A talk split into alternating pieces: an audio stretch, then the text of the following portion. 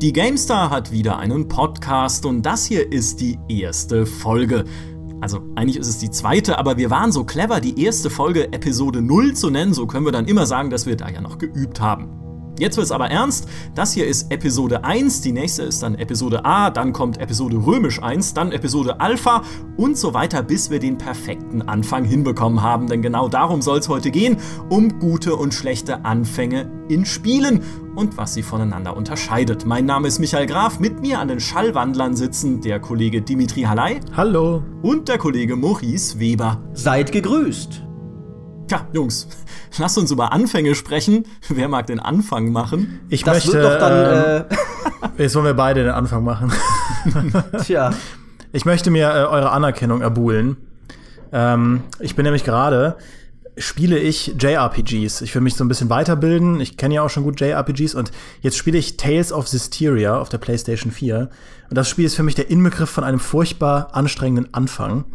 Weil man am Anfang startet als so ein junger Spund auf so einer einsamen Alm und bevor man aus der aller, bevor man in die erste Stadt reinkommt, vergehen schon anderthalb Stunden und in der ersten Stadt beginnt dann erst das Tutorial, das dann wieder anderthalb Stunden dauert und man ist erst nach drei Stunden aus dieser Anfangsstadt raus in diesem JRPG und dann läuft man noch mal quer durch die Landschaft und selbst nach vier Stunden kriegt man immer noch Tutorial-Sachen angezeigt. Und dieser Plot von einem jungen Auserwählten, der langsam gegen das Böse kämpfen muss, plätschert so gemächlich vor sich hin, wie man das von den schlimmsten JRPG-Geschichten kennt. Aber ich erdulde das tapfer und will unbedingt da in den Kern vorstoßen, warum viele Leute sagen, das ist so ein gutes Spiel.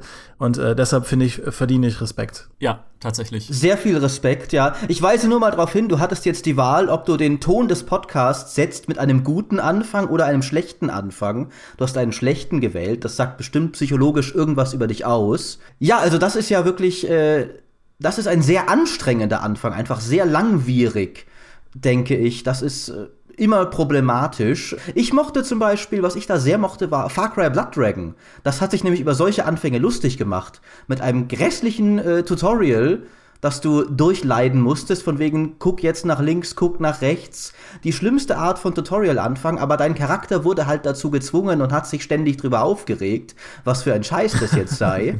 das fand ich, äh, war ein wunderbarer Anfang. Äh, indem er einfach schlechte Anfänge auf die Schippe genommen hat. Funktioniert natürlich nicht immer, aber eine clevere Methode in dem Fall. Was ich toll finde an den beiden Anfängen ist, dass sie ganz gut zeigen, dass Anfänge immer eine historische Komponente haben. Dieser äh, Far Cry, also im Prinzip dieser Joke, den Far Cry macht, das war ja mal cool. Das war ja mal eine Art von einem äh, szenischen Einstieg in ein Spiel, wo man aus der Aktion raus halt lernt, wie man sich duckt und wie man sich umschaut und so.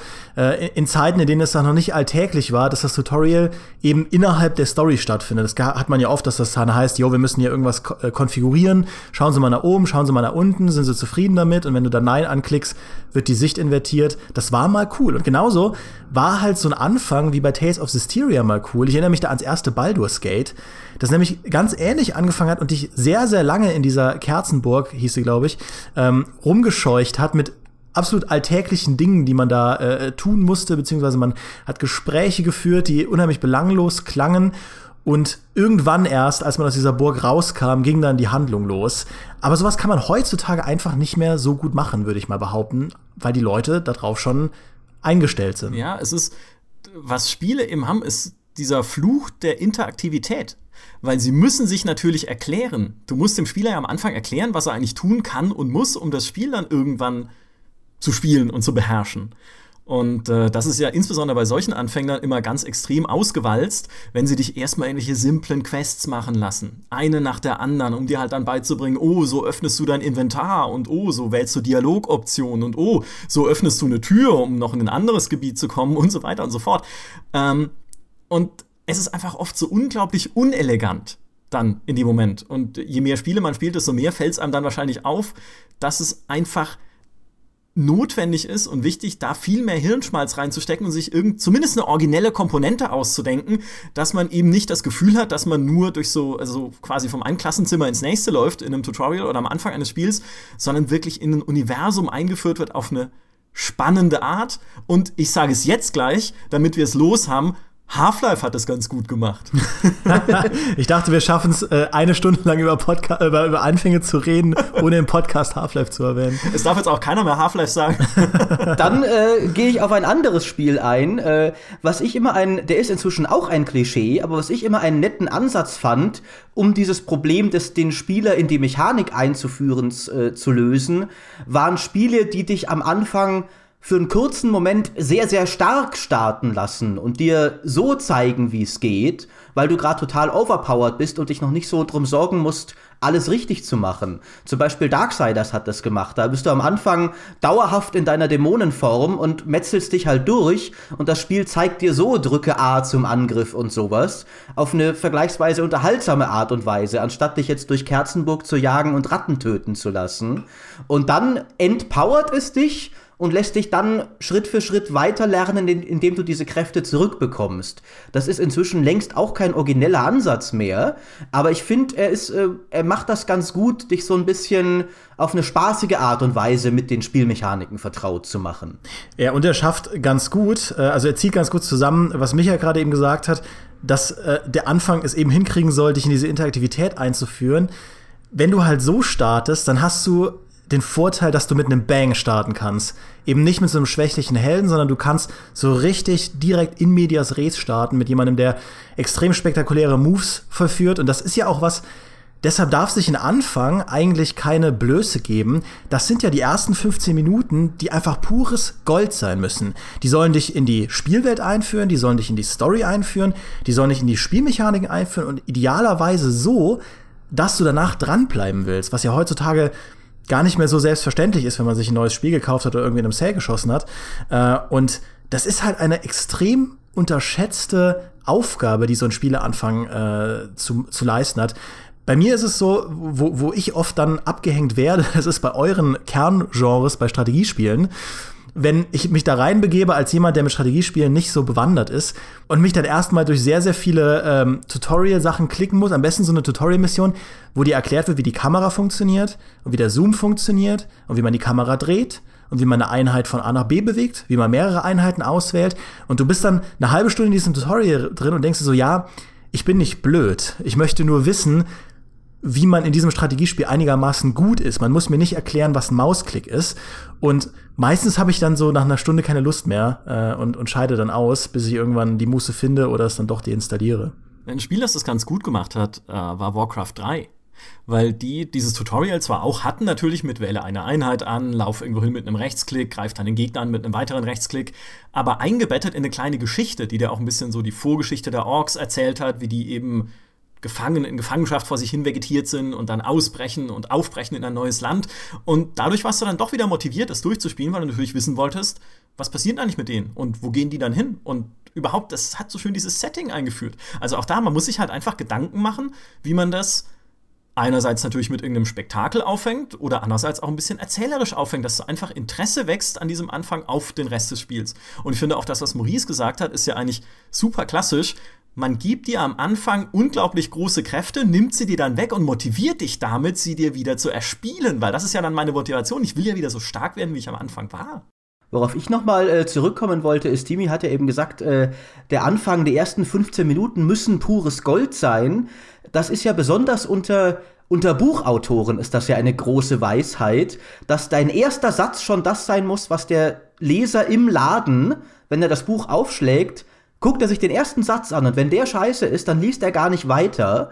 Bei Spielen war es lange Zeit eigentlich weniger so, weil wenn du dir für 60 Euro ein Spiel gekauft hast, das hast du nicht getan, weil du den Anfang gespielt hast und dann weitersehen willst, äh, sondern du hast es schon gekauft und spielst dann den Anfang. Aber jetzt durch Steam Refunds sind Anfänge eigentlich deutlich wichtiger geworden, weil du kannst nach zwei Stunden Spielzeit noch zurückgeben. Das heißt, wenn die erste Viertelstunde nicht wichtig, also dich nicht reinzieht, dann kannst du sagen, äh, ich habe keinen Bock mehr, ich gebe es jetzt zurück. Das ist ja davor nicht immer so möglich gewesen.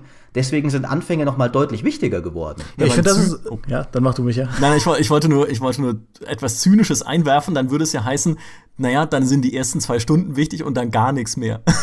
Weil dann ist es ja verkauft. naja, das ist was, äh, woran einige Spiele kranken, dass sie sehr stark anfangen und sich dann so ein bisschen in der Monotonie verlieren äh, und dann so ein bisschen ihr Pulver verschossen haben. Das ist ja aber tatsächlich auch was, was du an vielen Spielen beobachten kannst, finde ich. Wie viele Spiele bei wie vielen Spielen bist du mit dem Ende unzufrieden, weil es dir gerusht vorkommt, weil es ein offensichtliches Fortsetzung folgt ist, weil am Ende einfach keine Befriedigung herrscht? Das ist, kann zum einen einfach aus der Produktion sich ergeben, weil das Budget halt irgendwie ausgegangen ist, der Release-Termin näher rückt. Zum anderen aber auch werden ja wirklich sehr viele Spiele heutzutage gar nicht mehr durchgespielt. Also ich habe die Statistiken jetzt nicht im Kopf, aber es gab vor einer Weile mal zum Beispiel Spiele wie The Witcher oder Dragon Age Origins, das spielen irgendwie 10% der Käufer vielleicht durch. Also nagelt mich darauf nicht fest, aber es war in diesem Bereich. Mhm. Und äh, auch da kann man dann sagen, da würde ich als Spieleentwickler mir auch denken, lieber einen gescheiten Anfang und beim Ende sparen, als umgekehrt. Das ist vielleicht kurzfristig gedacht, weil das Ende bestimmt ja wiederum, ob der Spieler sich vielleicht ein nächstes Spiel kaufen wird, aber trotzdem irgendwo nachvollziehbar. Ah, auf der anderen Seite ist ja, dass oft noch bis zur letzten Minute an Spielmechaniken gefeilt wird. Gerade bei Strategiespielen ist es ja oft so, dass die, ich sag nur Total War, ja, da wird alles geändert, bis es nicht mehr geht, so ein bisschen. Und auch dann muss ja tatsächlich der Anfang im Prinzip noch mal ganz am Ende teilweise gemacht werden, weil du den Spielern ja dann bestimmte Mechaniken beibringen musst und vernünftig beibringen musst im Rahmen von irgendeinem Tutorial oder von einem gespielten Einstieg. Und dann ist es plötzlich der Anfang, der ganz am Ende gehetzt gemacht werden muss und dann hast du wieder ein Problem. Ich finde das spannend, was, was Maurice dazu gesagt hat, diese, wie sich das in den Zeiten verändert hat. Also wie verschärft heutzutage genau solche Prozesse sind, weil ja auch die Produktionsbedingungen, wie du gesagt hast, durch digitalen Vertrieb sich geändert haben und Spiele eben so lange noch entwickelt werden und alles ein bisschen, ein bisschen äh, beschleunigter passieren muss. Und ich, ich stimme Maurice halt voll zu, dass früher, glaube ich, Spieleentwickler ein bisschen mehr Kulanzraum hatten, wenn es darum geht, wie sie ihren Anfang gestalten und heutzutage weniger. Und ich finde, zwei Rollenspiele, die das perfekt im Kontrast zeigen, sind Baldur's Gate und Dragon Age 2. Ich finde, es gibt wenige Rollenspiele, die so einen kontrastierten Anfang haben. Baldur's Gate mit diesem langsamen, ich will nicht sagen langweiligen, langsamen Start in Kerzenburg und Dragon Age 2 noch eigentlich finde ich ein deutlich schlechterer Anfang, der halt dich reinwirft in dieses Orke-Metzel auf einer Höhe, wo du ein Actionheld bist, es gibt keine Charaktererstellung, du hast schon richtig was auf dem Kasten, bringst da, sind ja keine Orks, es sind ja Darkspawn, aber du bringst halt äh, permanent dann finstere Kreaturen um und so, dann ist dieser Bumm-Effekt weg und dann erst kommt das Spiel und zeigt dir, ja, wir sind eigentlich ein Rollenspiel und ja, das war jetzt alles nur ein bisschen übertrieben von unserem Erzähler und nach diesem Tutorial geht's dann auch los mit äh, dem eigentlichen Rollenspiel-Part. Und das ist so ein bisschen, finde ich, also Dragon Age 2, finde ich, ist echt ein Kind seiner Zeit. In einem, in einem Zeitalter, in dem man merkt, dass der Publisher-Druck steigt und Anfänge filmreifer, bombastischer und äh, catchier sein müssen ist das, finde ich, ein gutes Beispiel dafür, wie man es halt, wie man es nicht machen sollte, wenn man sein eigenes Genre nicht hintergehen will. Was Dragon Age, finde ich, wo das komplett gescheitert ist, also Dragon Age 2, war dir irgendeine Art von Kontext zu geben. Das hat dich halt reingeworfen und gesagt, du bist jetzt hier mit deiner Familie geflohen und dann wird irgendwie, Spoiler Alert, in den ersten zehn Minuten wird dein Bruder oder deine Schwester umgebracht aber die sind mir ja schnurzegal, weil das Spiel es überhaupt nicht davor geschafft hat, irgendwie eine Verbindung zu denen aufzubauen. Äh, sie sagen dir auch groß, dein, dein Dorf wurde von den Darkspawn überrannt. Wenn sie das noch am Anfang gezeigt hätten und mich hätten spielen lassen, wie mein Dorf niedergebrannt wird, ich fliehen muss, meine Familie retten muss, wäre viel mehr Dramatik da gewesen. So finde ich, war es so ein, ein Anfang, also wie Dimi sagt, so ein bisschen aus dem Lehrbuch. Wir brauchen am Anfang Action und es muss sofort losgehen aber ohne zu begreifen, wie man das auf eine Art und Weise macht, die den Spieler tatsächlich reinzieht und ihn nicht nur kurz flasht. Ich finde, das ist tatsächlich ein fantastisches Beispiel, auch gerade mit der Familie, die du hast in Dragon Age 2, weil ich finde immer eine der einer der stärksten Anker, die eine gute Story haben kann, sind Charaktere, die dir am Herzen liegen oder ans Herz wachsen oder irgendwie am Anfang halt nahegebracht werden in irgendeiner Form.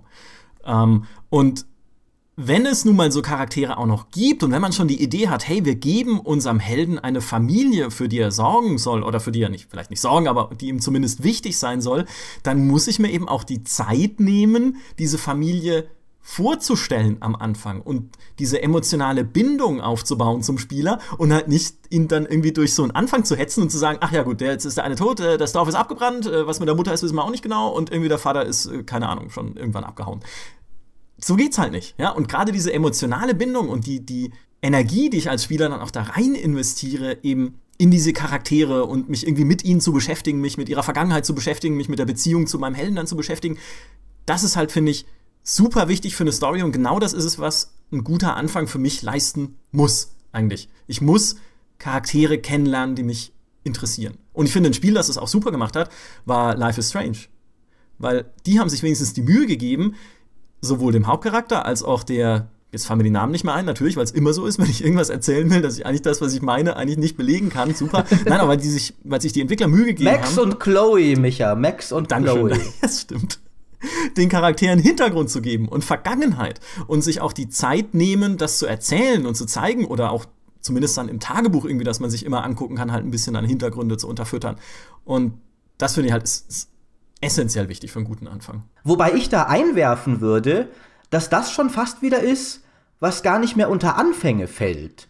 Weil der Anfang kann sich ja dann eigentlich nicht auf diese emotionalen Bindungen verlassen, weil sie per Definition noch nicht existieren können. Du kennst die Figuren ja noch nicht. Dragon Age war da eben ein Beispiel.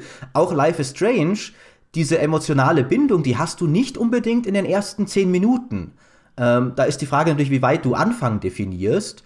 Aber diese, das aufzubauen, ist, finde ich, eine Leistung, die ein bisschen länger braucht, es sei denn, du machst es halt richtig, richtig gut, indem du wirklich mit einem Moment anfängst, der dich sofort in diese Figuren reinversetzt, was sehr schwer ist.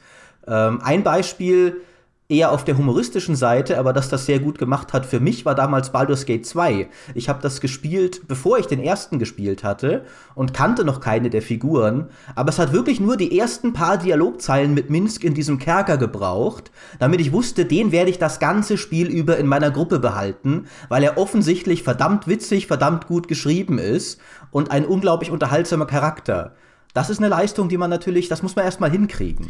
Ja, deshalb äh, glaube ich, greifen auch viele Leute auf dieses Familienmotiv äh, zurück. Äh, wenn du den Leuten Charaktere gibst oder Charakterbeziehungen gibst, die sie selbst sehr gut kennen, dann glaube ich, ist zumindest die Theorie, kann man das ein bisschen beschleunigen. Wenn du halt eine Mutter hast, die äh, vielleicht auch schon ein bisschen älter ist und du bist der junge Recke, dann kann jeder männliche Spieler, der so die klassische Zielgruppe von, weiß ich nicht, im Dragon Age ist, kann es halt nachvollziehen, weil er wahrscheinlich eine Mutter hat oder so, also irgendwie wird er eine Mutter haben, ja. Und äh, da, das ist halt so eine so eine Mechanik, aber man muss es eben richtig machen. Du kannst dir auch nicht komplett sparen, dieser Mutter zumindest ein paar Zeilen in den Mund zu legen, um sie als Charakter zu etablieren. Lustigerweise finde ich, war das erste Dragon Age darin viel, viel besser. Und deswegen haben viele Leute das ja auch als die logische Fortsetzung von dem Baldur's Gate gesehen, weil das, da gab es ja diese verschiedenen Origin Stories, aber wenn du einen normalen Menschen genommen hast, einen männlichen Menschen, dann bist du ja auch in der Burg gestartet, in deiner Heimatburg, und dir wurde auch deine Familie näher gebracht, aber nicht so ausgedehnt wie in einem Baldur's Gate, also da wurde dir zwar nicht die Familie näher gebracht, aber nicht so ein ausgedehnter Anfang in der Burg. Dann wurde sie dir genommen, dann, weil, weil du eben verraten wurdest von einem Getreuen deines, deiner Eltern. Und auf einmal warst du halt in dieser Story drin. Und das fand ich deutlich besser gelungen als in einem Dragon Age 2, weil sie sich halt die Mühe gemacht haben, ein paar Dialoge einzubauen. Assassin's Creed 2 hat das auch gut gemacht. Da startest du am Anfang als Ezio, als junger Draufgänger in der Stadt, hast auch schon so ein paar Schlägereien, das heißt, es ist nicht ganz langweilig. Du lernst deinen kleinen Bruder kennen und deinen anderen Bruder kennen und deinen Vater kennen, machst ein bisschen was für deine Mutter und dann werden fast alle von denen umgebracht. Äh, und in dem Moment kannst du halt Ezios Schmerz nachvollziehen und das passiert, da stimme ich dir zu, Maurice, das dauert dann schon ein bisschen. Aber es ist immer noch ein starker Auftakt, der sehr davon profitiert, dass man sich mit diesen Familienrelationen halt äh, gut anfreunden kann. Genau, und es ist ja, es gibt ja die alte Binsenweisheit, dass eigentlich ein Charakter immer wesentlich mehr sein muss und wesentlich ausgearbeiteter sein muss, als er dann eigentlich im Endeffekt auf den Spieler oder den Leser eines Buchs oder wie auch immer wirkt. Also du musst dir ja viel mehr Gedanken machen, wie jemand dargestellt wird, wo der herkommt, welche Stimmung der hat, warum er diese Stimmung hat, was der für eine Vorgeschichte hat, als man dann vielleicht letztendlich im Spiel sieht. Aber das meine ich mit die Zeit nehmen, wirklich Figuren zu entwerfen und nicht nur Statisten. Und ein Spiel, das das, finde ich, sehr, sehr gut gemacht hat, obwohl es eigentlich gar keine große Charakterisierung gibt, ist Max Payne. Das erste Max Payne, wo du deine Familie verlierst am Anfang. Und eigentlich diese Familie wird ja nicht groß vorgestellt. Da wird ja am Anfang nicht gesagt, das ist deine Frau und das ist dein Kind. Du hast beide sehr lieb und jetzt sind Drogensüchtige im Haus, die die umbringen. Sondern du hast diese Szene, spielst diese Szene, bekommst halt mit, was mit denen passiert, kriegst auch den Schmerz mit, den dein Charakter dabei empfindet und hast sofort einen fantastischen Grund, dieses Spiel zu spielen und auf diesen Rachefeldzug zu gehen. Einfach weil sich jemand Gedanken gemacht hat, wie diese Beziehung am Anfang etabliert wird und wie auch diese Motivation dann etabliert wird.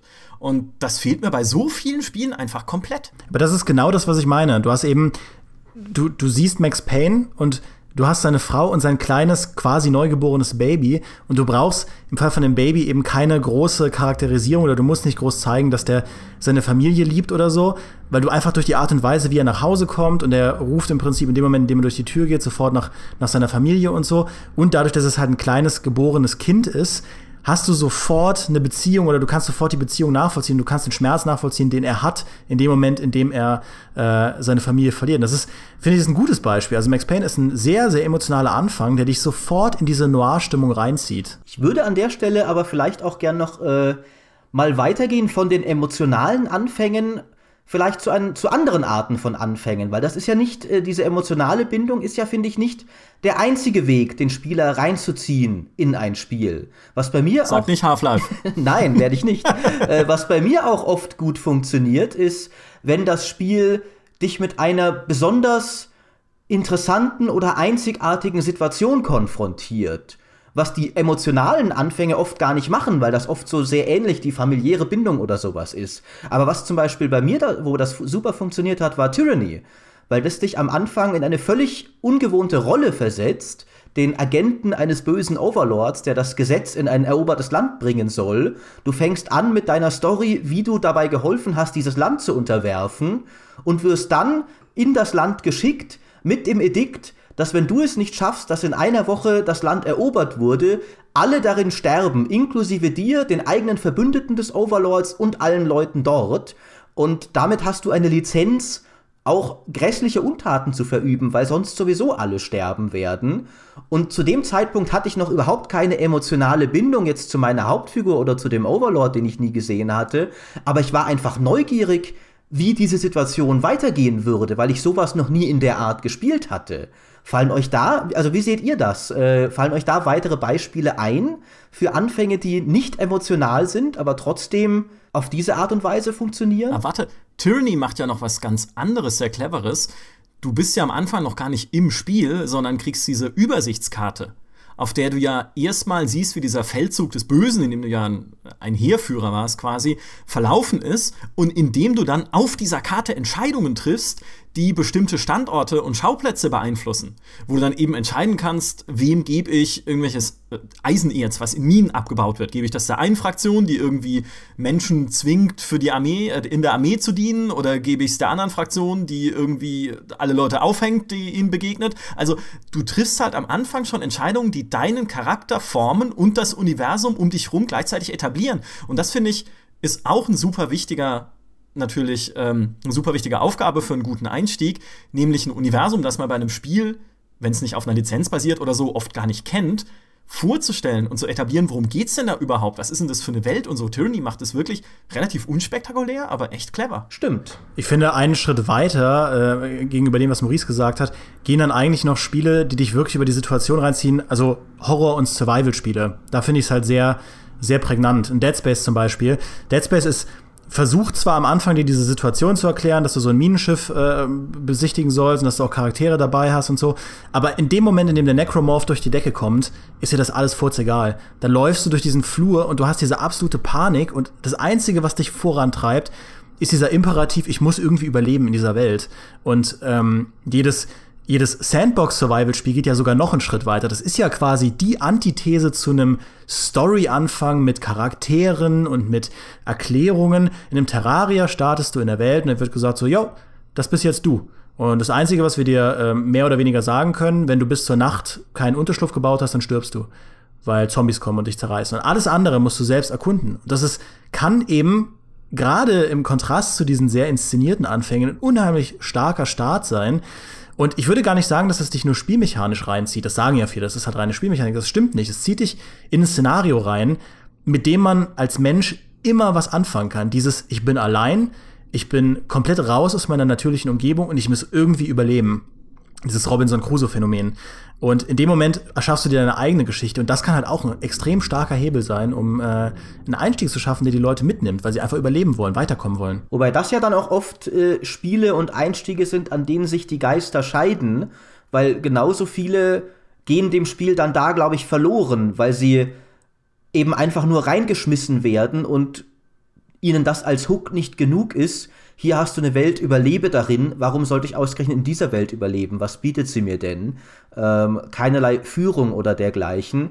Deswegen ist tatsächlich ein Grund, warum ich diese Art von Survival-Spielen nicht so sehr mag. Also ich bin da kein so großer Fan davon, ähm, weil mir das nicht reicht. Einfach nur diese Überlebensherausforderung. Ich will doch etwas mehr, etwas Besonderes haben, äh, dass das, finde ich, inzwischen auch nicht mehr ist, weil es so viele Survival-Spiele gibt. Ja, aber da hast du recht. Und ich finde, ähm, ein gutes Beispiel für so ein Spiel, das die Geister scheidet, ist dann auf die Art Dark Souls.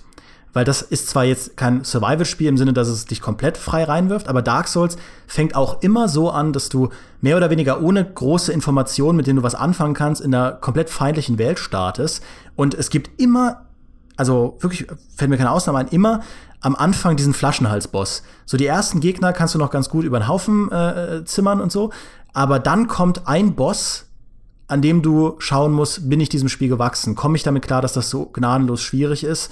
Äh, oder ist das Spiel nichts für mich? In Bloodborne war das, gerade als Tester, war das die Hölle, an diesem ersten Beast vorbeizukommen. In Dark Souls gibt es diesen, ähm, diesen Asylum-Boss, den man mit einem Trick erledigen kann, dass man ihm auf den Kopf springt, aber das muss man halt auch rausfinden. Äh, und das finde ich bringt das, was du gesagt hast, Maurice, ganz gut auf die Spitze, weil die eine Hälfte der Community findet sowas fantastisch und die andere sagt, ne, also so ein Quatsch, das äh, da habt ihr mich jetzt verloren. Ich habe keinen Bock, jetzt irgendein Wiki direkt durchzulesen nach den ersten 15 Minuten, wie man hier aus dem Tutorial rauskommt. Also, wo sind wir denn da? Ja, ich, ich denke, das ist, äh, das ist, trifft die Psychologie der Spieler natürlich und ist damit ein gewisses Risiko. Ich glaube, da ist der emotionale Anfang vielleicht, sagen wir mal, sicherer, weil du der Meinung, also der Meinung bist, äh, ja, mit, mit der toten Mutter, da wird sich jeder identifizieren können. Die bösartige Herausforderung schreckt die Leute vielleicht auch ab. Was ich auch einen interessanten Anfang finde, ähm, ist Portal. Das ist ein Anfang, der ja sehr wenig inszeniert, der am Anfang auch sehr wenig sagt. Es ist ein bisschen der Humor, der dich sofort gewinnt, aber ich finde auch sehr schnell die Spielmechanik an sich, die pure Spielmechanik dieser Portale, weil das auch wieder was ist, was du so überhaupt nicht kennst.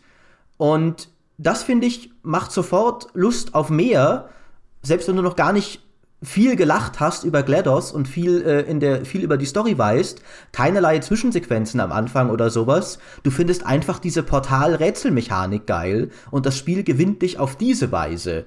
Das ist natürlich schwer, gerade heutzutage, wo viele Spiele mehr so Abwandlungen voneinander sind und versuchen auf Bewährtem aufzubauen. Aber mich kriegt das sehr oft, wenn ein Spiel einfach von Anfang an klar macht, hier ist was, was du so noch nie erlebt hast im Spiel. Egal, ob das jetzt Story ist oder Szenario oder Spielmechanik. Ich finde es ganz schön, ähm, dass das rausarbeitet.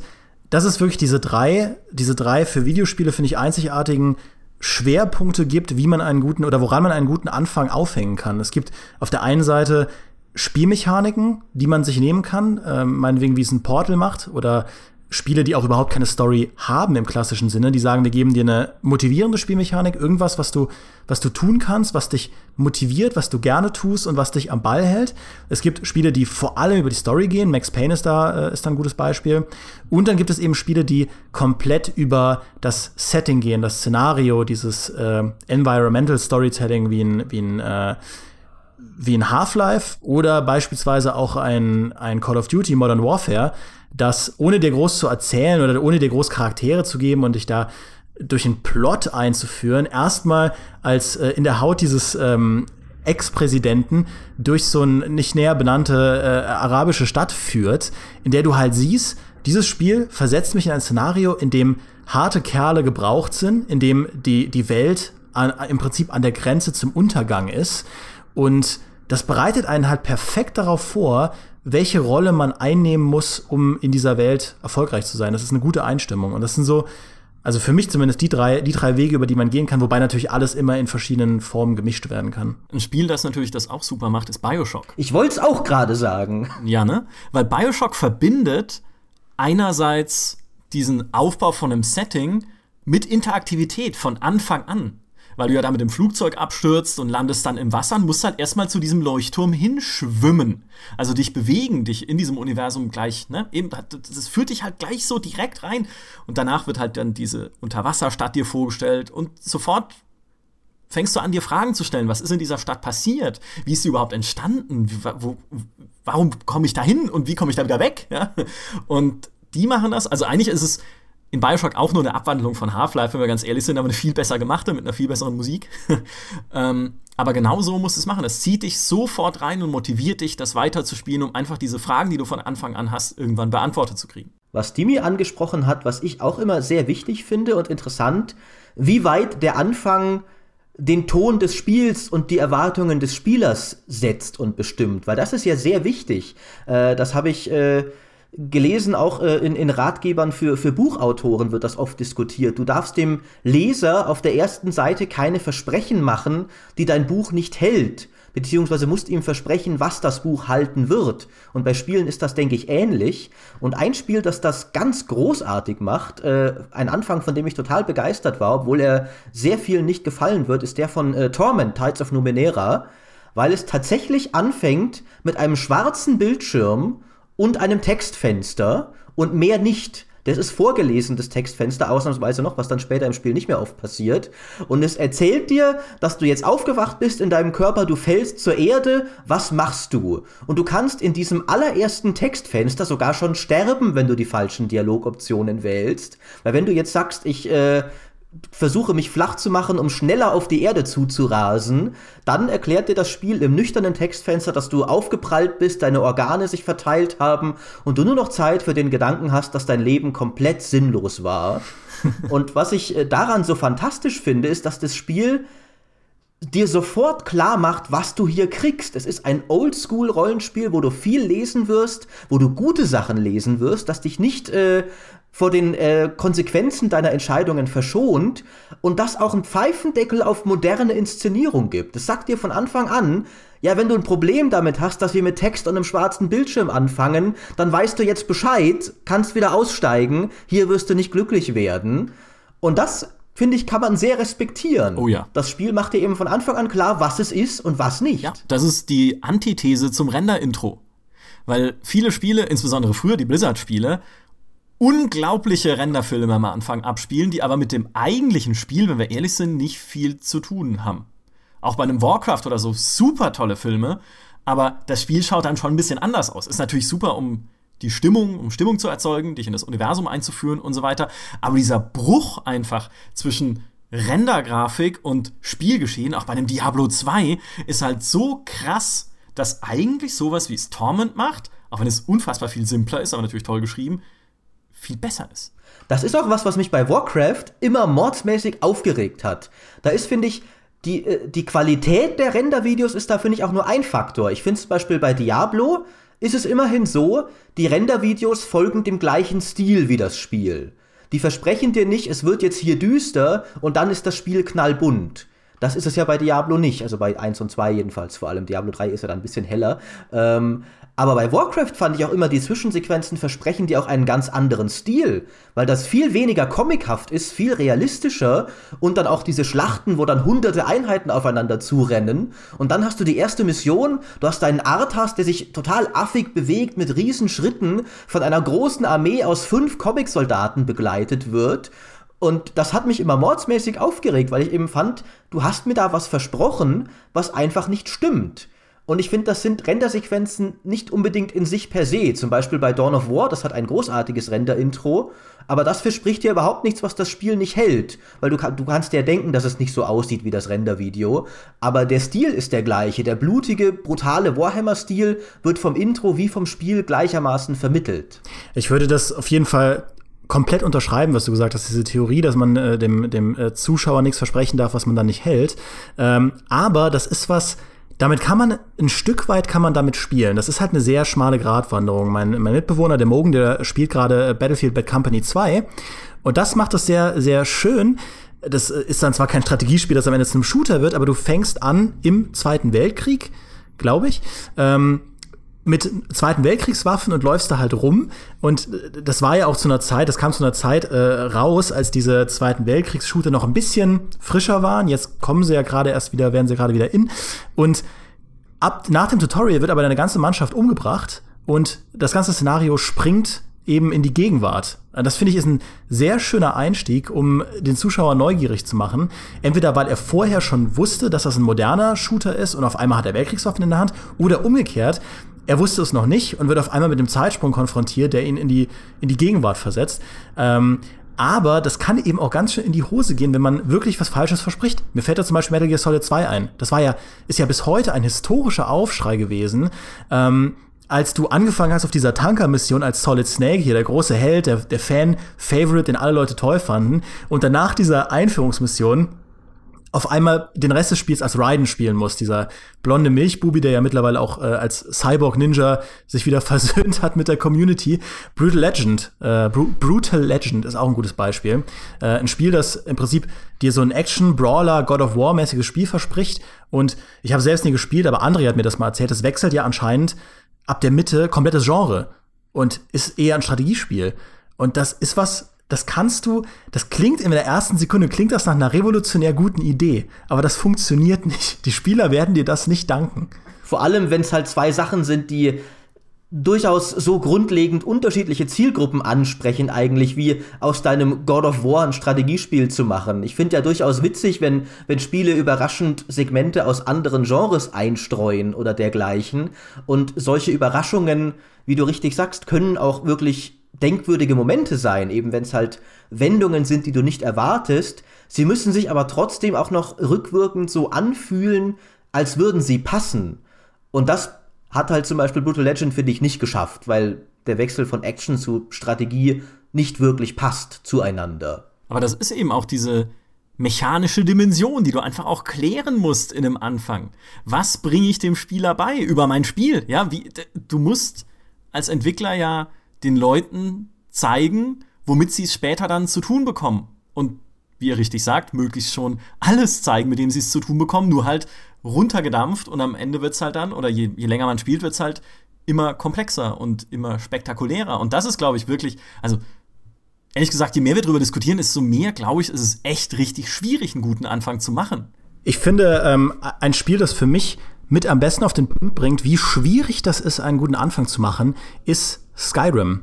Es gibt ein schönes Video von Extra Credits, ähm, die, die das so sehr detailliert analysieren, was der Skyrim-Anfang alles falsch macht. Und ich finde, es zeigt deshalb, wie schwierig es ist, weil Skyrim so ein fantastisches Spiel ist. Das ist ja ein Meisterwerk von einem Spiel, äh, von einem Open-World-Spiel, setzt so viele Dinge fantastisch um und dann schafft es keinen guten Anfang.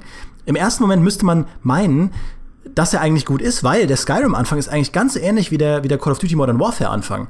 Du sitzt in einem Auto oder in einem Karren, bist auf dem Weg zu deiner eigenen Hinrichtung und kannst halt links und rechts schauen, was so, also du kannst dich frei bewegen, deine Sicht frei bewegen und die Welt interagiert so ein bisschen mit dir. Aber was in Modern Warfare ganz gut funktioniert, weil es diesen Ton der, der, des Spiels demonstriert, funktioniert in Skyrim nicht, weil das, was du am Anfang erlebst, überhaupt nicht das ist, was das Spiel eigentlich auszeichnet. Du, du, äh, Skyrim steht für Erkundung von großen, hat, hat diese fantastischen Panoramen und du startest in einem Karren, in einem, in einem, in einer Schlucht, in der du keine fünf Meter weit sehen kannst, nur so ein paar Bäume siehst und ein paar Steine. Es sprechen dich halt irgendwelche Leute an, die interagieren mit dir und die machen ein einziges Name-Dropping an äh, Begriffen, die dir nix sagen. Die ganzen Götter, die ähm, verschiedenen Fraktionen werden in den Raum geworfen, irgendwelche Namen von Generälen. Und selbst als jemand, der sich mit den Elder Scrolls auskennt, ist man da so ein bisschen raus, weil ja ein riesiger Zeitsprung ver vergangen ist zwischen Oblivion und Skyrim. Und dann kommst du zu dieser Hinrichtung und, und alles wirkt so sehr inszeniert, sehr staged. Und dann musst du erst da fliehen. Und irgendwann, nach 20 Minuten oder so, beginnt die Welt erst sich vor dir zu öffnen. Und ich finde, da, da Skyrim spielt da keine einzige der Stärken aus, die das Spiel eigentlich auszeichnet. Ähm, dadurch, dass es dir halt einen, einen relativ langweiligen Anfang gibt. Was ich kurios finde, weil äh, Oblivion einen ähnlichen Anfang hat, dich durch diese Kanalisation jagt. Aber Oblivion gibt dir halt sehr viel mehr an die Hand, womit du dich identifizieren kannst. Dieser Kaiser kommt darunter, sagt dir, er wird bald umgebracht. Ähm, bitte folge ihm nicht, aber das ist eben der einzige Weg, den du gehen kannst. Das heißt, du folgst ihm und du hast sehr wenige Charaktere, die gut eingeführt werden und dich so lange bei der Stange halten, bis du eben aus, diesem, aus dieser Kanalisation raus bist und dann wirst du sofort mit dieser gigantischen Panoramaansicht von dem weiten Cyrodiil begrüßt äh, und dann heißt es so, bitte erkunde. Und ich finde, Skyrim zeigt sehr schön, A, wie, wie, wie fein der, der Unterschied ist zwischen einem guten und einem schlechten Anfang und B, dass selbst fantastische Entwickler daran scheitern können, einen guten Anfang zu machen. Ja, das ist auf so vielen Ebenen und äh, mit so vielen Aspekten einfach so vollkommen richtig, weil was, was Skyrim halt auch unglaublich verkehrt macht, äh, was auch viele Einstiege äh, versuchen und woran sie scheitern, ist dir diesen Sinn von Dringlichkeit zu geben. Weil du ja, dann, dann kommt der Drache, ja, du musst fliehen, alles brennt, überall sterben Leute. Aber gleichzeitig muss das Spieler davon ausgehen, dass du da sitzt und dir gerade die Finger verknotest, wenn du versuchst, WASD zu bedienen. Und es besteht keine Dringlichkeit, weil du kannst, es kann nichts passieren. Du kannst da rumstehen, um dich rum, diesem Dorf beim Brennen zuschauen und in aller Gemächlichkeit dann da durchlaufen. Also gut, es gibt, glaube ich, tatsächlich ein paar Stellen, wo man sterben kann, wenn ich mich recht erinnere. Aber das sind natürlich die offensichtlichsten, ja. Geh halt, lauf halt nicht ins Feuer. Ja? Ähm, und sowas, da kriege ich immer das kalte Grausen, auch wenn ein Spiel irgendwie eine Schlacht inszeniert am Anfang und es heißt, jetzt das hier ist die entscheidende Schlacht, gerade in Strategiespielen, ja, und hier sind deine fünf Einheiten, mit denen du jetzt einfach in aller Seelenruhe durchläufst und auch immer fünf Gegner triffst, damit du auch lernen kannst, wie du die Einheiten richtig einsetzt. Ah, also das ist das eine. Diese, äh, diese nicht vorhandene Dringlichkeit, die halt einfach nur albern ist, ja, das bricht halt dann komplett mit der Immersion. Und das andere, was Oblivion super clever macht, ist, in diesem Dungeon, in dem du am Anfang bist, erklärt es dir, welche spielerischen Möglichkeiten du hast. Also, dass du ja schleichen kannst, dass du Bogen schießen kannst, dass du Nahkampf machen kannst, dass du, äh, was weiß ich noch, alles Schlösser knacken und so weiter. Und aus dem, wie du diese Fähigkeiten dann einsetzt, nachdem du sie mal gelernt hast, generiert es ja dann deinen Charakter, also deine Charakterwerte. Mhm. Und wie genial ist das denn? Ja, das Spiel sagt dir, oh, ich habe gesehen, du knackst gerne Schlösser und du schießt gerne mit dem Bogen. Spiel doch hier mal den Dieb, ja, oder so. Und ähm, auch das ist ja eine super Vorbereitung auf später, weil das Spiel ja so weitermacht. Also es, du steigst ja dann in den, Charakter, äh, in den Charakterwerten und in den Talenten weiter auf, die du tatsächlich einsetzt. Und äh, das ist halt die perfekte Synthese eigentlich aus Mechanik und eben diesem, wenn du aus dem Dungeon rauskommst, diesem Erkundungsaspekt mit diesem tollen Panorama, das sich dann vor dir erstreckt, wo natürlich auch genau gegenüber des Dungeons, aus dem du dann rauskommst, also direkt vor den Toren eigentlich der Hauptstadt dieses Menschenreichs, so ein alter Tempel ist, den noch nie jemand erkundet hat. Und du willst natürlich sofort. Da finde ich, sprichst du aber gerade was sehr Interessantes an, worauf ich auch noch kommen wollte. Nämlich, dass gerade das Genre, das eigentlich für seine Story bekannt ist, oft sehr äh, sagen wir mal, hemmende Anfänge hat, weil Rollenspiele ja sehr oft mit der ausführlichen Charaktererstellung beginnen. Und eigentlich ist die klassische Charaktererstellung einer der miserabelsten Anfänge, den du dir vorstellen kannst. Du musst dir genauestens überlegen, wen du spielen willst in einer Welt, die du noch nicht kennst und wie du spielen willst in einem Spiel, dessen Mechaniken du noch nicht kennst. Und dann hast du da in deinem, in deinem Baldur's Gate oder was weiß ich, kannst du ja eine Stunde über deinen Charakter grübeln, ob du jetzt hier welch, welche Subschule der Magie du wählen willst und dergleichen. Äh, dann in moderneren Spielen kommt auch noch dazu, dass du eine Stunde am Aussehen bastelst, dann einmal reinlädst, siehst, der Charakter sieht im äh, Ingame total scheiße aus und sah nur in deinem Auswahlbildschirm gut aus. Dann startest du nochmal von vorne. Ähm, und also, wie seht ihr das? Die, die Charaktererstellung ist doch eigentlich sehr oft, so, so sehr sie mir Spaß macht, eigentlich überhaupt kein guter Weg, direkt anzufangen, bevor du irgendwas anderes weißt. Boah, Maurice, ich kann dir gar nicht ausdrücken, wie sehr ich dir zustimme. Das ist was, das ist was, jede, ich ärgere mich jedes Mal. Ich, ich liebe ja auch Rollenspiele. Aber ich bin jemand, wenn ich ein Rollenspiel spiele, habe ich eine sehr genaue Vorstellung davon, was ich spielen will. Also beispielsweise einen ähm, kleptomanischen Schurken, der aber nicht mit einem Dolch kämpft, sondern mit einem Bogen. Und dann hast du eine, eine Charaktererstellung, und was du gesagt hast, in modernen Spielen ist man erstmal anderthalb Stunden beschäftigt, sich dieses blöde Gesicht zusammenzuschustern, bis es, gefällt, bis es einem gefällt.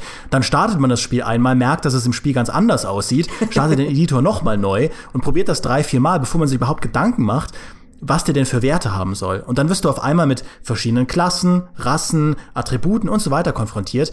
Und ich bin dann so jemand, ich bin Perfektionist und ich weiß, du bist da äh, ein bisschen anders, du bist jemand, der gerne experimentiert. Aber ich bin so, ich möchte, dass das jetzt der optimale Start ist für einen schleichenden, kleptomanischen Dieb, der mit dem Bogen kämpft. Und ich will jetzt alles so anlegen, dass das ideal passt, die Würfel so rollen, dass die Werte maximal verteilt sind. Und das bremst mich so aus. Gerade wenn ich irgendwie Feierabends mit einem Rollenspiel anfangen will, und dann da sitze und äh, mein Mitbewohner morgen macht sich halt immer darüber lustig, dass äh, ich dann teilweise zwei Stunden später immer noch da sitze an diesem bescheuerten Charaktereditor. Und ich bin so dankbar, wenn ein Rollenspiel kommt wie in Gothic oder auch wie in Tales of Systeria, die dir einfach Charaktere geben, oder auch ein Witcher, ähm, die dir Charaktere geben, wo sie sagen, okay, die sind so ein bisschen vordefiniert und du kannst jetzt im Abenteuer selbst Entscheidungen treffen, wie die sich weiterentwickeln sollen. Schritt für Schritt für Schritt. Du kriegst deinen ersten Fähigkeitspunkt und dann kannst du schauen, was du in dem Moment brauchst. Finde ich finde ich angenehmer. Natürlich muss, muss es diese Charaktereditoren geben, weil ab und zu will ich einfach hardcore mir einen eigenen, wirklich eine komplett eigene Figur basteln. Aber ich bin manchmal so dankbar dafür, wenn es mir das erspart und stattdessen einen, einen szenischen Anfang macht. Ja, ich weiß nicht, ich bin, ich bin ein bisschen hin und her gerissen. Ich mag eigentlich Figureditoren und ich finde, die erfüllen auch einen guten Zweck für mich zumindest. Ja, ich hänge da auch immer viel zu lang fest, um mir was zu basteln, was dann im Spiel nicht so aussieht, wie ich es mir eigentlich vorgestellt habe. Aber äh, auch wenn da, also eigentlich, auch wenn ihr eigentlich recht habt, auch wenn das unglaublich trocken ist und nichts zum Spiel beiträgt, schärft es für mich dann doch irgendwo die Identifikation mit meinem Charakter, ja, mit meinem Helden, weil ich halt sagen kann, hey, äh, das bin ich, ja, oder, oder es ist zumindest das ich, was ich halt so, wie ich es halb halbwegs hinkriege im Spiel. Ähm, was halt für mich dann aber gar nicht geht, und da stimme ich euch komplett zu, sind halt irgendwelche Werteverteilungsbildschirme, wo ich dann wahrscheinlich auch noch irgendwie Punkte in Doppelschwert, äh, Quatsch, Zweihandschwertkampf stecke und dann der erste Charakter, den ich im Spiel treffe und in meine Party aufnehme, kann das halt auch. Toll. Ja, um das, um das kurz einzuwerfen, also ich würde niemals dafür plädieren, dass es keine Charaktereditoren mehr gibt. Das ist halt, das ist halt die Krux, finde ich. Der Charaktereditor ist was, das erwarte ich von sehr vielen Rollenspielen, die ich mir kaufe. Das will ich auch. Und ich wäre auch bockig, wenn es denn in so einem Hardcore-Rollenspiel nicht gibt aber er ist halt auch kein besonders eleganter und Einstieg, der dich wirklich mitnimmt. Also das ist einfach ein Übel, das man in Kauf nehmen muss, oder also ich nenne es mal ein Designübel. Und das ist eigentlich auch ein ganz interessantes Beispiel dafür. Ich glaube, an einem Charaktereditor kommt man einfach nicht auf eine elegante Art und Weise rum, wenn man, wenn die Rollenspiele gewisse Kriterien erfüllen sollen für Fans. Und das muss man dann halt einfach schlucken. Das ist was, äh, das will ich auch noch mal klarstellen an dieser Stelle. Ich liebe Charaktereditoren. Es macht mir unglaublich viel Spaß, stundenlang zu grübeln, ob ich jetzt äh, Zweihandschwertkämpfer oder Kämpfer mit zwei Schwertern äh, sein will. Nur eben oft finde ich, ist es nicht der eleganteste Anfang, weil du oft auch schon Mechaniken auf einem Level verstehen musst, dass du da noch gar nicht tust, wie diese Klassen ineinander greifen und sowas zum Beispiel. Und ich frage mich halt, ob das nicht gelöst werden könnte auf eine elegantere Art und trotzdem den Charakterbildschirm zu haben. Zum Beispiel könnte man ja so man könnte ja zum Beispiel einen Story-Prolog erstmal mit einer anderen Figur, einer vordefinierten, spielen, die eine, eine kleine Einleitung erzählt und dann, wenn man schon ein bisschen ein Gefühl für das Spiel bekommen hat, tritt der eigene Charakter auf und den erstellst du an der Stelle. Oder wie es zum Beispiel Torment macht, das wirft dich erstmal, wie gesagt, in diesen Textbildschirm. Du hast davor keine Charaktererstellung, du bestimmst nur, äh, ob du männlich oder weiblich bist. Und dann bist du in einem Labyrinth in deinem eigenen Geist gefangen und musst so eine Art Psychotest durchmachen, bisschen wie in Skyrim auch, also wo du halt dann bestimmst, wie dein Charakter bestimmte Lösungen, äh, bestimmte Situationen angehen würde und dann schlägt dir das Spiel schon mal Sachen vor, basierend darauf, was du gemacht hast. Zum Beispiel, ah, du hast viel geredet, dann bist du wohl der Charismatische oder sowas. Und dann kriegst du immer noch den vollen Bildschirm, wenn du was daran ändern willst im Detail. Aber das, äh, die erste Charaktererstellung läuft organisch im Spiel und auch nachdem du schon zumindest einen kurzen Teil Spiel erlebt hast und nicht komplett vorgeschaltet vor allem ja. Spiel. Spiele, die das auch super gemacht haben, also mal so, mal so super, aber immerhin gut versucht haben, äh, waren die neueren Fallouts. Weil in einem Fallout 3, was ja wirklich einen fantastischen Einstieg hat, wo du ja deine Geburt erlebst am Anfang und dann deinen neunten Geburtstag und dann darfst du später irgendwie Ratten im Reaktor erschießen und so. Also, was sich super in dieses Universum einführt und wo du auch, wo diese Charaktererstellung so organisch eingebunden ist, einfach, indem es, also das ist ein bisschen plump, ja, aber indem es dir halt am Anfang sagt in Fallout 3, ja, du bist jetzt das Baby und hier ist die Maschine, die ähm, feststellt, wie du später als Erwachsener aussehen wirst. Ähm, äh, stell doch mal ein. ist es awkward, ja, aber es ist zumindest eingebunden.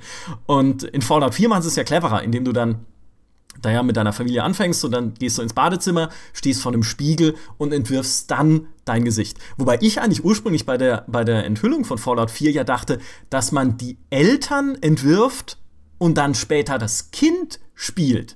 Was ja super gewesen wäre, weil ich entwerfe dann halt zwei Personen, aus denen dann später meine eigentliche Spielfigur wird. Und ich war total geflasht und dachte mir, boah, das gab's ja so noch nie. Ja, das was für eine super Idee. Ich habe keine direkte Kontrolle, aber dann doch wieder über meine Eltern und daraus wird dann das, was ich bin. Äh, nee, du spielst dann einfach den ersten Typen, den du dir machst am Anfang.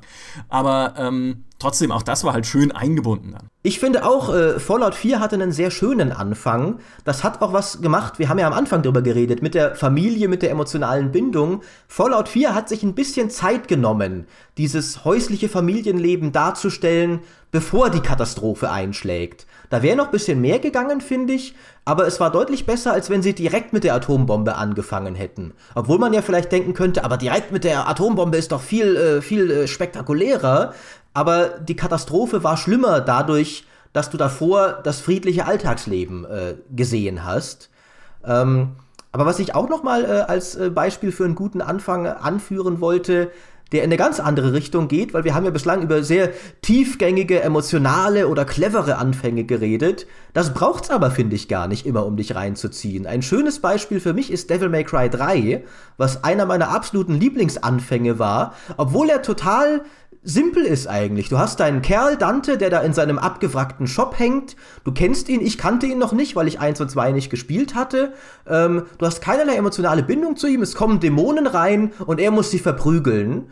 Super simpel, aber diese Prügelei war so unglaublich cool inszeniert, mit einer perfekten Mischung für die Hauptfigur aus einer gewissen Selbstironie, weil er zum Beispiel erstmal versucht, coole Musik aufzulegen und dann seine Jukebox nicht will für ihn und dann einfach purer Coolness, wie er sich durch diese Dämonen metzelt und sie mit Billardkugeln abschießt und alles, dass ich mir sofort dachte, boah, das ist eine coole Socke und die Moves will ich auch abziehen können. Ich will jetzt los und mit dem Typen Dämonenschnetzeln gehen. Überhaupt keine tiefere emotionale Bindung oder sowas, sondern einfach durch schiere Coolness hat es mich in die Welt gezogen. Weißt du was? Weißt du was? Nein. Sowas hasse ich. Das, das hasse ich. Nee, wirklich. Wenn ich irgendwie, äh, wenn ich spüre, dass es irgendwie so ein Wissensdefizit gibt zwischen mir und meiner Spielfigur, das, das fuchst mich jedes Mal an. Das war auch wirklich das Problem, was ich hatte mit dem ersten Mass Effect, weil Mass Effect 1 haut dir am Anfang schon so viel an Fachbegriffen und irgendwelchen Hintergründen so einem Universum um die Ohren und dann gibt es hier das Volk und hier das und hier das, das Council auf der Citadel und du sitzt halt da und du bist irgendwie Spectre und weißt nicht mal, was ein Spectre ist, ja? Und du denkst, was, was ist denn los? Kann mir mal einer erklären, was hier passiert? Alle Leute glauben, ich weiß Bescheid. Und ein bisschen ist Cry ist ein bisschen so ähnlich, ja? Also hier der, der, der coole Typ weiß ja offensichtlich, dass es da Dämonen gibt, aber ich will doch, ich will doch da mitgenommen werden. Ja, erklärt mir, kann, kann mal einer kurz Pause machen und mir erklären, was hier abgeht. Also, ich übertreibe ein bisschen, aber es ist tatsächlich immer, wenn ich das, bei, da bei The Darkness fand ich das zum Beispiel auch äh, extrem merkwürdig einfach, dass du ja, der Anfang ist ja ganz cool, da bist du ja noch ein normaler Mensch und dann kriegst du aber irgendwann diese Superkräfte und dir wachsen diese komischen Ärmchen da aus dem Rücken und alles, was passiert, ist, dass dein Charakter sagt, oh cool, ja, jetzt kann ich ja hier diese fiesen Typen umbringen. Und ich sitze davor und denke mir, what?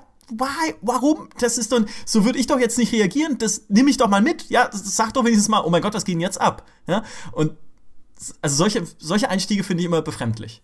Da muss ich noch kurz dazu sagen, ich gebe dir recht, aber Devil May Cry ist da dafür eigentlich, das ist nicht so schlimm, was das angeht, weil die Vorgänge relativ simpel sind. Du begreifst recht schnell, was da los ist. Es greifen halt Dämonen an, das ist nicht sonderlich tiefgreifend. Äh, und die tieferen Geheimnisse lernst du dann auch gemeinsam mit deiner Figur. Aber ich gebe dir da grundlegend sehr recht, dass wenn du den Spieler in eine Welt hineinziehen willst, in ein Spiel und in eine Figur, dann darfst du nicht so eine gravierende Diskrepanz zwischen ihm und dieser Figur aufbauen, dass der Spieler sich denkt, wer, wer ist denn das da, den ich da spiele eigentlich? Was ist denn mit dem los? Äh, und was weiß der, was ich nicht weiß? Weil prompt fühlst du dich ja nicht eben involviert und heimisch sofort in dieser Welt. Und das ist ja etwas, was ein Anfang sofort leisten sollte. Was man aber dem, äh, was man dem Anfang von Devil May Cry auf jeden Fall zugutehalten muss, finde ich, dass, also es ist mittlerweile eine seltene Kunst geworden, den Spieler mit klassischen Zwischensequenzen so richtig mitzunehmen. Heutzutage ist es ja eher so, es heißt, weißt du, Gameplay ist King, man soll alles schon interaktiv machen das hat ja auch seine, seine, seine Richtigkeit. Aber ich glaube, in heutigen Zeiten, in denen, in denen man wirklich schon viel gesehen hat, in denen auch Explosionen äh, seit, seit dem 10. Call of Duty niemand mehr hinterm Ofen hervorlocken, ist es gar nicht mehr so einfach, Zwischensequenzen zu machen, die wo du einfach danach da sitzt und du kannst es nicht erwarten, loszulegen. Also so geht's mir zumindest. Und ähm, The Old Republic zum Beispiel macht das auch mit diesen diese Werbefilme, die die machen, das ist absolut unglaublich, wie, wie heiß ich danach, danach darauf bin, dieses Star Wars-Universum abzutauchen. Ähm, Maurice, das sind die besten Star Wars-Filme der letzten 15 Jahre, diese Werbefilme. Ohne Witz, Maurice hat mir ja auch gesagt, das sind äh, dieselben Leute, die beispielsweise auch hinter den, ähm, hinter den Zwischensequenzen vom neuen Halo Wars stehen, die ja auch wieder großartig sind. Und das ist was, was beispielsweise auch Tales of Systeria so gut gemacht hat. Nachdem man die gefühlt 700 Stunden Tutorial hinter sich hat, beginnt nämlich so eine klassische, ganz klassische Anime-Intro-Musik, die so fetzig gemacht ist. Wer, wer mal von euch ein Anime gesehen hat, der äh, weiß ja, dass die schon, also diese Intros können einen schon richtig mitnehmen. Und Morgan und ich saßen halt bei mir und dieses Intro lief und vorher war das so, ja, das ist echt so ein zähes, so ein zähes Anime-Spiel und oh, dieses ganze Tutorial und die ganzen Text-Messages und so. Und nach diesem Tutorial saßen wir sprachlos da und dachten uns, ich glaube, das ist das, das beste, geilste Abenteuer, das wir in unserem ganzen Leben erlebt haben. Wir wollen, wir wollen die nächsten 700 Stunden Tutorial. Und das ist gar nicht so einfach. Lebt einen Traum, denn der wird wahr. Ja, genau. Das ist, das, ich nenne es ab jetzt den Digimon-Effekt. das ist gar nicht mehr heutzutage so. Das, das passiert nicht mehr so oft. Und ich finde es schön, wenn es dann doch mal ganz klassisch klappt. Ich finde auch, Demi hat da völlig recht. Die ganz klassischen, alten und vielleicht nicht überkomplexen Mittel werden gern mal unterschätzt heutzutage. Ein richtig cooles Intro, eine coole Musik am Anfang, solche Sachen, die sind nicht mega komplex, tiefgängig oder originell, aber sie können immer noch funktionieren, wie sie es früher ja auch getan haben. Ähm, und ich glaube, damit haben wir jetzt eigentlich, wir haben jetzt Anfänge aus sehr vielen äh, Winkeln beleuchtet.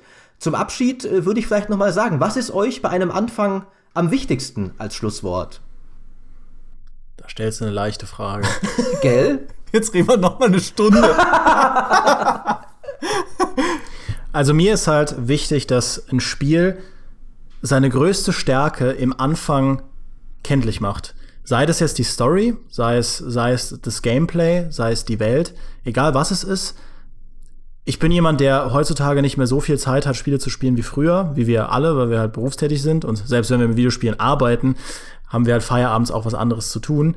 Ähm, und ich finde, ein Spiel profitiert sehr davon, wenn es mich nicht, wenn, wenn es mir nicht dieses Gefühl gibt, so, boah, jetzt muss ich da erstmal durch. Also wenn du, wenn du eine tolle Mechanik hast, wie beispielsweise die Portal Gun oder so, dann finde ich, sollte ein Anfang dir das Ding sehr, sehr früh in die Hand geben, damit du sagen kannst, okay, darauf habe ich Lust. Oder wenn du eine klassische Story hast, ähm, dann soll es mir sehr, sehr früh die Charaktere nahebringen, damit ich mitgehen kann. Und was ich deshalb am, am, wenigsten mag, ist eigentlich so ein super trockenes Tutorial, das komplett losgelöst ist vom eigentlichen Spiel. Da kann ich vollkommen zustimmen. Eigentlich, ich weiß nicht, habe ich es in diesem Podcast schon gesagt oder im letzten? Ich glaube noch nicht. Ich werde das jetzt in jedem einzelnen Podcast immer wieder sagen, weil ich sowieso ständig sage, bis es den Leuten zum Hals raushängt. Für mich ist immer noch die Währung, die ein gutes Spiel ausmacht, der Moment. Ne? Der unvergessliche Moment. Diese, das eine Ding, was dir im Gedächtnis bleibt. Und ein guter Anfang hat das. Und was es ist, ist tatsächlich erstmal zweitrangig. Ist es ein Charakter, der mir im Gedächtnis bleibt? Ist es ein Panorama, das mir im Gedächtnis bleibt, das ich am Anfang sehe? Ist es eine Spielmechanik wie ein Portal? Eigentlich egal. Aber es muss irgendwo das Besondere sein, von dem ich denke, wow, das werde ich in meinem ganzen Leben nicht vergessen. Und das ist halt tatsächlich auch gerade für den Anfang so enorm wichtig, weil es der ja ist, der mich in ein Spiel reinziehen muss. Bei mir ist es äh, durchaus angelehnt an die, an die Dinge, die ihr beide gesagt habt. Was mir am wichtigsten an einem Anfang ist, ist, dass ich ihn nicht nur erlebe, sondern dass er mich sofort oder so bald wie möglich dazu bringt, aktiv mitzudenken und mich reinzudenken. Zum Beispiel eben bei Tyranny, dass ich mich sofort frage, ach, interessante Situation, wie würde ich mich denn darin verhalten als Scherge eines dunklen Overlords? Derlei Dinge, dass ich sofort engagiert selbst mit dabei bin und nicht nur zuschaue und irgendwas erlebe, in das ich nicht selbst wirklich mit vollem Geist involviert bin. Und da ist es oft gut, eben was Neuartiges zu machen, was neugierig macht, eine Spielmechanik wie die Portal Gun oder derlei Dinge. Alles, wo man sich sofort denkt, ah, Äh, was, was mache ich denn jetzt damit? Wie finde ich mich hier zurecht? Was würde ich in dieser Welt tun? Ja, ich denke, das Wichtigste ist wirklich, dass, die, dass diese Anfänge deine Gefühle da auslösen, wo es wichtig ist. Wenn du sowas hast, ähm, so eine fremde Welt hast, dann muss es eben genau diese kindliche Neugierde sein, wenn du eine, eine interessante Waffe hast oder so, dass der Spieler sofort denkt, ich will das anfassen, ich will das benutzen. Oder eben im Fall von einer guten Story, dass der Spieler sich sofort reinprojiziert in diese Welt und, und auf einmal beginnt, selbst zu denken. Das ist ja auch, äh, ich, ich habe früher mal so ein paar Sozialabhandlungen gelesen zu Videospielen und da wurde das auch oft gesagt, dass das halt das ist, was Videospiele so gut machen können. Du projizierst dich nicht nur in eine Figur rein, sondern du denkst auch selbst, wie diese Figur idealerweise handeln sollte. Das heißt, du erschaffst dir eigene Regeln in dieser Welt. Das ist ein unheimlich kreativer Prozess. Und diesen kreativen Prozess in Gang zu legen, diesen interaktiven Prozess, das ist was, was ein guter Anfang hinkriegen muss, damit du dich eben nicht mehr fühlst wie ein Spieler, der draußen sitzt und in eine Welt reinschaut, sondern eben wie jemand, der mittendrin ist und auch mittendrin sein will und um Gottes Willen auch nicht mehr raus will aus dieser Welt. Das bringt es eigentlich wunderschön auf den Punkt, Danke. den Spieler äh, kreativ zu beteiligen am Spielgeschehen. Auf eine Art und Weise, dass er wirklich nicht nur irgendwie hier äh, was abspult, sondern eben sich selbst kreativ einbringt in dem, was das Spiel dir präsentiert. Das finde ich ist, äh, ist die Essenz eigentlich eines guten Spielanfangs für mich. Das ist ein wunderschönes Schlusswort für einen Podcast über Anfänge. Ich hoffe, es war ein guter Anfang für einen Podcast über Spiele. Boah, wie das alles aufeinander aufbaut und so verschachteln ist. Ne? Merkt ihr, das ist total super. da war irgendjemand richtig clever. Oh ja, oh ja. Wow, ey, was, wer auch immer diese Idee gehabt hat, zum Anfang über Anfänge zu sprechen. Ich will ja nichts sagen, aber holla, ja. Genial. Ja, ich hoffe, es hat Spaß gemacht, uns zuzuhören. Die nächste Folge, ich sag's sicherheitshalber nochmal an dieser Stelle, gibt es exklusiv für Mitglieder von GameStar Plus. Wir machen das ab jetzt ja immer abwechselnd. Eine Folge öffentlich, eine Folge exklusiv auf GameStar.de für unsere Plus-Mitglieder. Wir freuen uns immer über Feedback. Ich hoffe, es hat, wie gesagt, Spaß gemacht, uns zuzuhören und wir hören uns dann beim nächsten Mal wieder mit einem spannenden Thema und äh, hoffentlich auch einem spannenden Anfang. Das wollen wir doch auch hoffen. Bis dann. Tschüss.